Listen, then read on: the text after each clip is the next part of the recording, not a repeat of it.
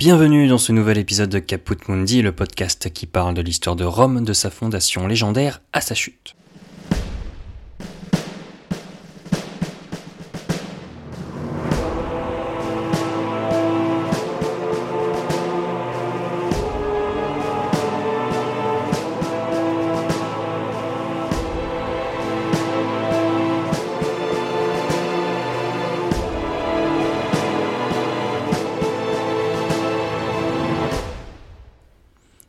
Je vais vous parler du troisième roi de Rome, Tullus Hostilius, qui succède à Numa Pompilius. Vous allez le voir, le règne de Tullus contraste avec celui de son prédécesseur, et voir Rome doubler en puissance et passer devant la légendaire cité d'Albe la Longue, d'où étaient originaires Rémus et Romulus. Pour vous raconter cette histoire, je me suis appuyé une fois de plus sur le récit de Tite-Live, un historien du 1er siècle. Comme d'habitude, après mon récit, je vous expliquerai en quoi le règne de Tullus est intéressant pour l'historien et quelles sont les conséquences de son règne pour Rome. Je vous raconte donc Tullus Hostilius affranchir Rome dans Caput Mundi.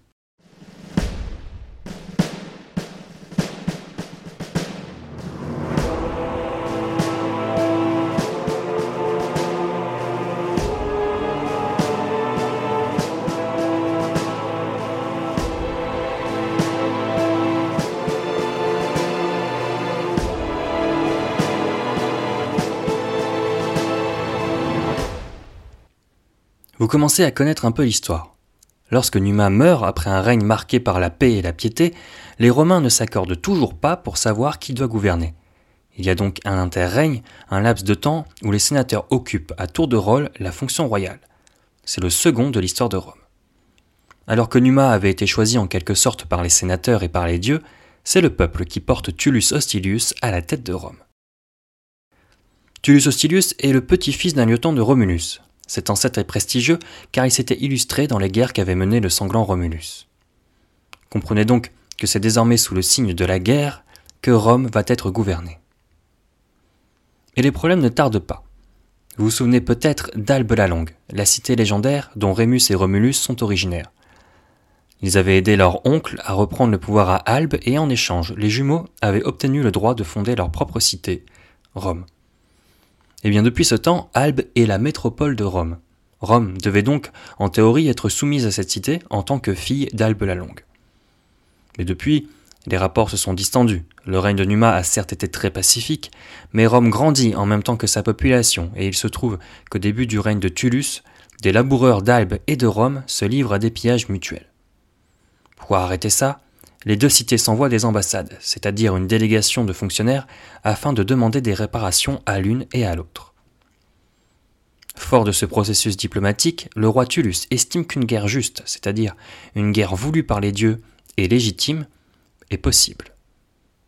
La guerre est donc déclarée entre Albe la Longue, la cité mère, et Rome, la fille. Les deux armées se préparent au pire, une guerre fratricide. Les deux peuples sont de sang troyen. Ce sont les Albins qui arrivent en premier sur le territoire de Rome, avec, dit-on, une formidable armée. Ils construisent un camp sur le territoire de Rome. Les Albins utilisent cet avantage pour construire ce camp sur le territoire. Il faut s'imaginer une armée qui s'installe et des fortifications afin de prévenir toute attaque romaine sur le camp. C'est à cette occasion qu'est creusé un fossé, un fossé dans lequel tombe le chef des Albins et meurt. Lorsqu'il apprend la mort du chef ennemi, Tullus fait savoir aux Albins que sa mort est une punition des dieux, une punition contre cette guerre fratricide et impie, car les Romains considèrent que cette guerre est de la responsabilité des Albins. Pour répondre à ce drame, les Albins nomment un dictateur, un chef doté exceptionnellement des pouvoirs suprêmes. Ce dictateur, c'est Fufessius. Il décide de calmer le jeu et envoie un émissaire au roi des Romains. L'émissaire de Fufessius explique au roi que cette guerre fratricide ne mènerait à rien, que les peuples de toute l'Italie n'attendent qu'une chose, que Rome et Albe se détruisent mutuellement pour ramasser les morceaux. Tullus était d'accord sur le principe, mais il ne pouvait pas laisser passer cette guerre qu'il était certain de pouvoir gagner. Le hasard, dit-on, fit que dans chaque armée il y avait trois jumeaux. Les Romains, les frères Horace, et les Albins, les frères Curias. Il fut donc décidé que ces frères seraient les représentants de chaque camp, au lieu de faire combattre les armées tout entières. Le camp qui gagnera dominera l'autre. Des rites religieux viennent sceller l'accord entre les deux cités, et les armées se réunissent pour assister à ce combat des six frères. L'enjeu est grand. La tension est palpable dans chaque camp. Au fond, personne n'a envie de voir cet horrible spectacle, un spectacle fratricide. Ce qu'il faut savoir, c'est que chacun des frères est marié ou fiancé avec une sœur de la fratrie opposée. Et oui, les Albins et les Romains étaient des peuples amis. Et ce combat démontre plus que tout le caractère fratricide de cette guerre. Au signal, les six frères s'élancent comme une armée à la poursuite de l'autre. Le premier choc est terrible. L'horreur envahit la foule, les épées claquent les unes contre les autres, et le sang ne se fait pas attendre. Deux des frères romains tombent au combat dans les premières minutes. L'armée albine jubile, et les cris de joie et de victoire se font entendre, tandis que les soldats de Rome retiennent leur souffle. Le dernier des Romains se porte bien, il n'est même pas blessé. Pour diviser ses assaillants, il s'enfuit dans la direction opposée et provoque la poursuite de ses ennemis. En se tournant, le Romain voit que ses ennemis le poursuivent à une distance inégale, et un seul frère Curias est à sa portée. Le dernier des Horaces s'arrête et le combat commence. Non sans effort, le Romain a raison de son ennemi. Le deuxième frère Curias arrive. L'armée romaine crie des encouragements. Le combat est engagé et le deuxième frère Curias tombe mort. Il ne reste plus qu'un seul combattant des deux côtés. Le dernier Curias, épuisé, se rend à son ennemi.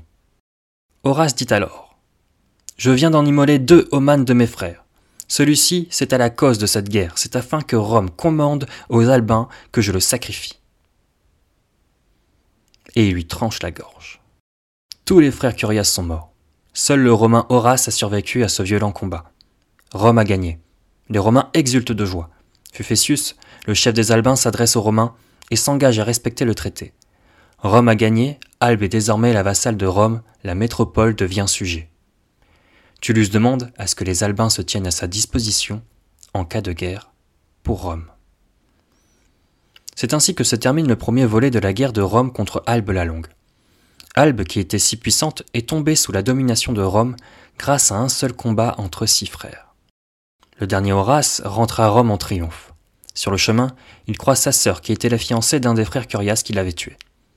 Elle pleure de rage, elle supplie les dieux qu'on lui rende son fiancé. Horace, plein d'orgueil, tua sa sœur devant tout le monde. La foule, choquée, resta silencieuse. Horace dit Va donc rejoindre ton fiancé, toi qui oublies tes frères morts au combat, périsse ainsi toute romaine qui osera pleurer la mort d'un ennemi. Le peuple et le Sénat furent révoltés par cet odieux assassinat. Horace est arrêté et traîné devant le roi. Mais Tullus ne veut pas juger lui-même Horace, il est à la fois le héros de la patrie et un odieux assassin. Il décide donc de constituer un tribunal spécial pour traiter d'une affaire exceptionnelle. Le tribunal est composé de deux hommes, et la sentence tombe rapidement. La mort. Il est demandé à ce qu'on voile la tête d'Horace, qu'on le pende à l'arbre des Maccabées et qu'on le batte à mort. Horace demande appel. C'est donc au peuple de décider, et c'est le père d'Horace, qui venait de perdre deux fils et une fille, qui implora la piété pour Horace. La tristesse du vieil Horace convaincut le peuple d'absoudre le frère assassin, héros de Rome, il sera condamné à l'humiliation publique afin d'éviter un nouveau drame. Le père paya une amende pour acheter son fils, et l'affaire fut conclue. Cette histoire avec la soumission de sa métropole, Albe la Longue, mais avec un héros réduit au silence de l'humiliation. Rome, en surpassant la puissance d'Albe la Longue, devient l'une des cités les plus puissantes de la région. C'est alors que les Véiens, un autre peuple de la région, fit savoir ses intentions de guerre contre Rome afin de contenir cette puissance. Le roi d'Albe, Féfétius, était dans une situation compliquée de son côté. Son pouvoir était remis en cause et on lui reprochait d'avoir sacrifié la puissance d'Albe pour un seul petit combat. Autant tirer au sort, pensaient les Albins. Pour se reconstruire une réputation, Fufessius lia une alliance secrète avec les Véiens et décida de trahir Rome pour retrouver son indépendance à l'issue de la prochaine guerre. Une guerre qui ne tarda pas à arriver. Les Véiens déclarent la guerre aux Romains aussitôt l'alliance avec Albe scellée, et ils envahissent le territoire de Rome. Face à cette agression, le roi de Rome Tullus demanda à ce que les Albins viennent en appui. Il ne savait rien de la trahison de Fufessius. Les Albins, les Véiens et les Romains étaient alors sur le même champ de bataille. Veillins et Romains engagent le combat, tandis que les Albins attendent. Ils font quelques mouvements de troupes afin de faire croire qu'ils engagent le combat, sans jamais s'approcher. En vérité, ils attendent de savoir de quel côté penchera les combats. Surprise pour les Albins, les Romains gagnent la bataille. Et une fois la guerre finie et la paix actée par des sacrifices aux dieux, le roi des Romains Tullus n'en resta pas là avec les Albins. Il ordonna à ce que toute la population d'Albe vienne à Rome et que l'on détruise pierre par pierre l'antique cité. Il fallut une journée pour cela, une cité vieille de quatre siècles. Tullus ne laissa debout que les temples, mais les maisons, les édifices publics et les rues furent totalement rayés de la carte. Quant au chef des Albins, le roi de Rome ne pouvait plus lui faire confiance. Puisque tu as hésité entre Rome et ses ennemis, en dépit des traités, je couperai ton cœur en deux, dit-il. Fufessius fut attaché par chaque membre à un cheval, et il fut écartelé. Les Romains qui ont assisté à cet ignoble spectacle furent sur le point de vomir. Tous les organes de Fufessius furent coupés en deux, mais le choc était tel parmi les Romains que l'on se jura de ne plus procéder de la sorte. Jamais. N'en est pas fini pour autant du règne de Tullus. Les Allemands furent intégrés à Rome, si bien que sa population dubla. Le Sénat fut réorganisé et l'armée agrandie. Plein de force et d'orgueil, Tullus déclara la guerre aux Sabins. Vous connaissez ce peuple maintenant. Il gagna cette guerre avec fracas. Il ne restait plus rien des Sabins. Rome, puissante, était maîtresse de la région. Elle avait mis KO les Albins et les Sabins et se tenait à distance par des traités avec les Veillins. Rien n'arrêtait Rome dans son épopée à la tête du monde. À la fin du règne de Tullus, une peste frappa la cité. Certains racontaient que sur les ruines d'Albe, les dieux avaient envoyé des châtiments pour punir les Albins d'avoir abandonné leur cité et leur dieu. Tullus, dans sa vieillesse, eut un regain de piété et remit en marche tous les cultes et expiations mis en place par le roi Numa. Cela ne l'épargna pas. Un jour, Jupiter frappa la maison du roi Tullus, celle-ci s'enflamma et Tullus mourut, en maître absolu du Latium, avec à sa tête Rome. Les mots de tite furent Tullus régna 32 ans et laissa une glorieuse réputation militaire.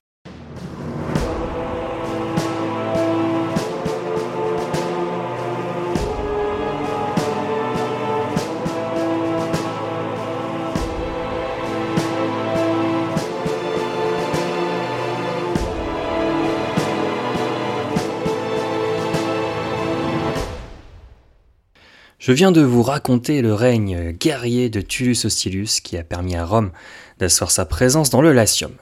Je vais commencer cette analyse par un message clair. Tullus Hostilius est un personnage monté de toutes pièces par les Romains et qui fit suite aux légendes de Romulus et de Numa.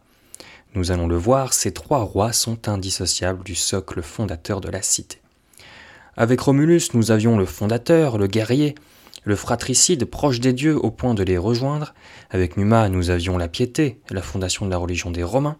Et avec Tullus, nous avons la finalité de cette fondation légendaire, avec la réorganisation du Sénat et des tribus, ainsi que l'organisation d'une armée puissante. Nous allons donc analyser le règne de Tullus en évitant les redites par rapport aux épisodes précédents, car nous sommes dans la continuité des rois légendaires, et s'ils sont dans la légende, c'est qu'ils ont une fonction pour l'identité romaine. Tullus est un guerrier, il est le descendant d'un grand chef militaire et son règne n'est qu'une succession de guerres. Le fait central de son règne, c'est bien sûr la chute d'Albe la Longue, qui avait la supériorité dans la région, très peu de conflits avec Rome, car c'était jusque-là une relation mère-fille. Mais on le voit dans le récit de Tite-Live, euh, la puissance, une armée formidable, une cité vieille de 400 ans et descendante des Troyens, on peut facilement comprendre l'importance de cette cité légendaire. Un peu d'histoire sur Albe. Vous vous souvenez peut-être de notre premier épisode où je vous racontais l'histoire de la fondation euh, d'Albe. Pour rappel, elle est fondée par le fils d'Aîné, Ascagne, sur le mont Albin, à quelques kilomètres de Rome.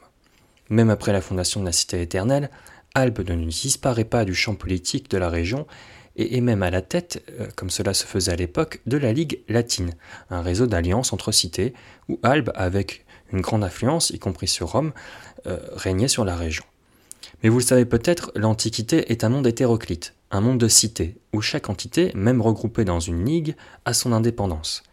Parfois financière, religieuse, souvent politique, une cité s'organise comme elle le veut, et une indépendance militaire. sauf cas particulier de soumission à la suite d'une guerre ou d'une conquête, d'une réduction en colonie, comme cela se fera dans toute l'histoire romaine que nous allons vous raconter au fil des épisodes de Caput Mundi, les cités sont libres d'agir et d'entreprendre. D'un point de vue de l'archéologie, nous avons retrouvé peu de choses de l'antique cité d'Albe, et les doutes sur l'existence de cette cité sont très forts. Il s'agit d'un mythe, même si le mont Albin existe, nous y retrouvons des nécropoles et des vestiges d'habitation, certes, mais ça ne nous fait pas penser à une cité de l'envergure d'Albe la Longue. Mais ce récit permet de nous rendre compte des procédures romaines. Dès l'âge légendaire de Rome, la légende nous sert à rendre les pratiques anciennes, à faire comprendre au lecteur qu'il en a toujours été ainsi, et même pour le règne de Tullus Hostilius. Regardons la procédure pour déclarer la guerre à Albe. Déjà, il est question d'une guerre juste, une guerre en accord avec le droit et avec les dieux. Il n'est pas question d'agresser une cité sans bonne raison et sans l'aval des dieux. C'est très risqué. Il faut un casus belli, une raison de déclarer la guerre, une raison qui est souvent le fruit d'une impasse diplomatique. Alors vous avez vu la façon de faire des Albins et des Romains. Ces derniers envoient une ambassade dans chacune de leurs cités, car pour l'Antiquité, une ambassade, c'est une délégation provisoire envoyée pour régler un conflit. Souvent, ça se finit en ultimatum, car on demande réparation, et ensuite c'est à charge ou non euh, de l'accepter. Je vais donc profiter de cet instant pour vous expliquer brièvement comment Rome entre en guerre, notamment contre des cités alliées. C'est à peu près ce qui s'est passé pour Albe et c'est la procédure habituelle à Rome par la suite. Les Romains n'engageaient la guerre que sur des motifs pieux. Les Fessiaux, qui sont des fonctionnaires, veillent à ce que Rome ne déclare jamais une guerre injuste contre une cité alliée. Lorsqu'une cité viole l'alliance avec Rome, Rome envoie une ambassade, elle envoie un héros qui s'arrête aux frontières et prend les dieux à témoin. Il fait un serment sur le fait que la cité a fait une faute et il rentre sur le territoire de la cité. Il prend ensuite à témoin la première personne qu'il voit, il va jusqu'au mur et il prend ensuite à témoin les sentinelles. Il va sur le forum, il expose aux magistrats de la cité la raison de sa venue, et ensuite les magistrats acceptent ou non de livrer les coupables à Rome, ou ils demandent un délai de dix jours renouvelable trois fois. À la fin de ce délai, le héros rentre à Rome où le Sénat est libre ou non de déclarer la guerre à la cité. C'est donc ce qui s'est passé pour Albe. Albe ayant aussi ses revendications, Tullus a sauté sur l'occasion, convaincu de gagner. Ensuite, il y a ce combat légendaire entre les frères jumeaux et la soumission, toujours par traité avec la coordination des dieux, d'Albe. On le voit aussi, et c'est très intéressant, que les Romains, dans les mots de Tite-Live, sont choqués par les horreurs de cette guerre. Que ce soit le combat terrible entre les frères, l'assassinat de la sœur ou l'écartèlement, Tite-Live met en avant l'émotion des Romains face à tout ça. Intéressant, quelque temps seulement après les guerres civiles qui ont déchiré Rome. Albe est donc soumise et la conséquence finale, c'est l'intégration de sa population à Rome, et donc une réorganisation de la cité. Le Sénat est agrandi pour accueillir les Albins, un nouveau Sénat est construit, qu'on appelle le palais Ostulius, visiblement encore connu du temps de Tite-Live. Tullus fonde également dix nouvelles compagnies de chevaliers, il complète ses légions et en forme de nouvelles. Rome en sort donc grandi. Les chevaliers sous Tullus sont recrutés uniquement parmi les Albins. C'est une façon d'honorer les riches Albins qui n'ont pas eu accès au rang sénatorial. Et c'est à partir de ce moment-là que l'élite romaine est divisée en deux. D'une part, les sénateurs, dont on reparlera plus tard dans Caput Mundi, mais dont vous vous faites peut-être une idée plus facilement, et les chevaliers. Les chevaliers font partie d'un ordre, l'ordre équestre, et ils sont recrutés en fonction de leur fortune. Ils ont à leur disposition, et pour servir Rome, un cheval public, et on les reconnaît dans la rue par une bande de pourpre, cousue, sur leur tunique, et un anneau d'or, la chevalière. C'est parmi eux qu'on recrute les officiers de l'armée. Pas d'inquiétude, ce ne sont que les prémices de l'ordre équestre, et nous aurons le loisir d'en reparler tout au long de l'histoire de Rome. Comme d'habitude maintenant, vous le savez, on peut rattacher ce mythe de la fondation à la légende indo-européenne, avec une réutilisation des légendes par les Romains. C'est ce que nous apprend notamment François Hinard. Vous savez, les deux fonctions du pouvoir, Romulus a les deux fonctions, une fonction militaire et une fonction religieuse, Numa a seulement la première fonction, la religion, et Tullus seulement la deuxième, la guerre. Puisqu'en matière de religion, ces erreurs seront sanctionnées par Jupiter. La lutte entre Rome et Albe rappelle à l'historien euh, le mythe indien d'Indra, qui après un accord avec Namuchi se fait trahir et punit Namuchi d'un supplice mortuel inusuel. Enfin, j'aimerais vous exposer l'idée de Giambattista Quero que j'ai trouvée intéressante dans un article publié dans Via Latina en 2014 qui s'intitule Tullus Hostilius, fondateur de Rome, où il nous explique que Tullus achève le processus de fondation de la cité et que Rome est prêt à prendre la tête du monde qu'à la fin du règne de Tullus, car elle est maintenant dotée d'une structure, d'une religion et d'une armée, le tout réorganisé par Tullus. Ce serait l'acte de naissance de l'État romain.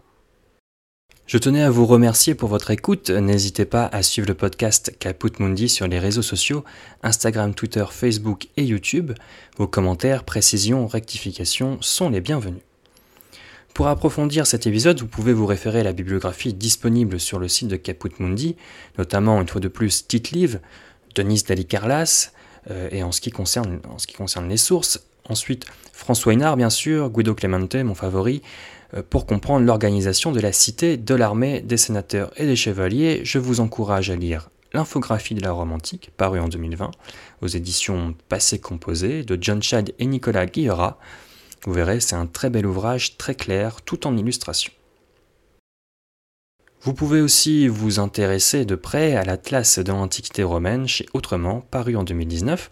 Vous voyez, de très bonnes synthèses visuelles nous ont été données ces dernières années. Dans le prochain épisode de Caput Mundi, nous parlerons de Tarquin le Superbe contre Brutus, en finir avec la monarchie et la légende. Je vous dis à bientôt dans Caput Mundi.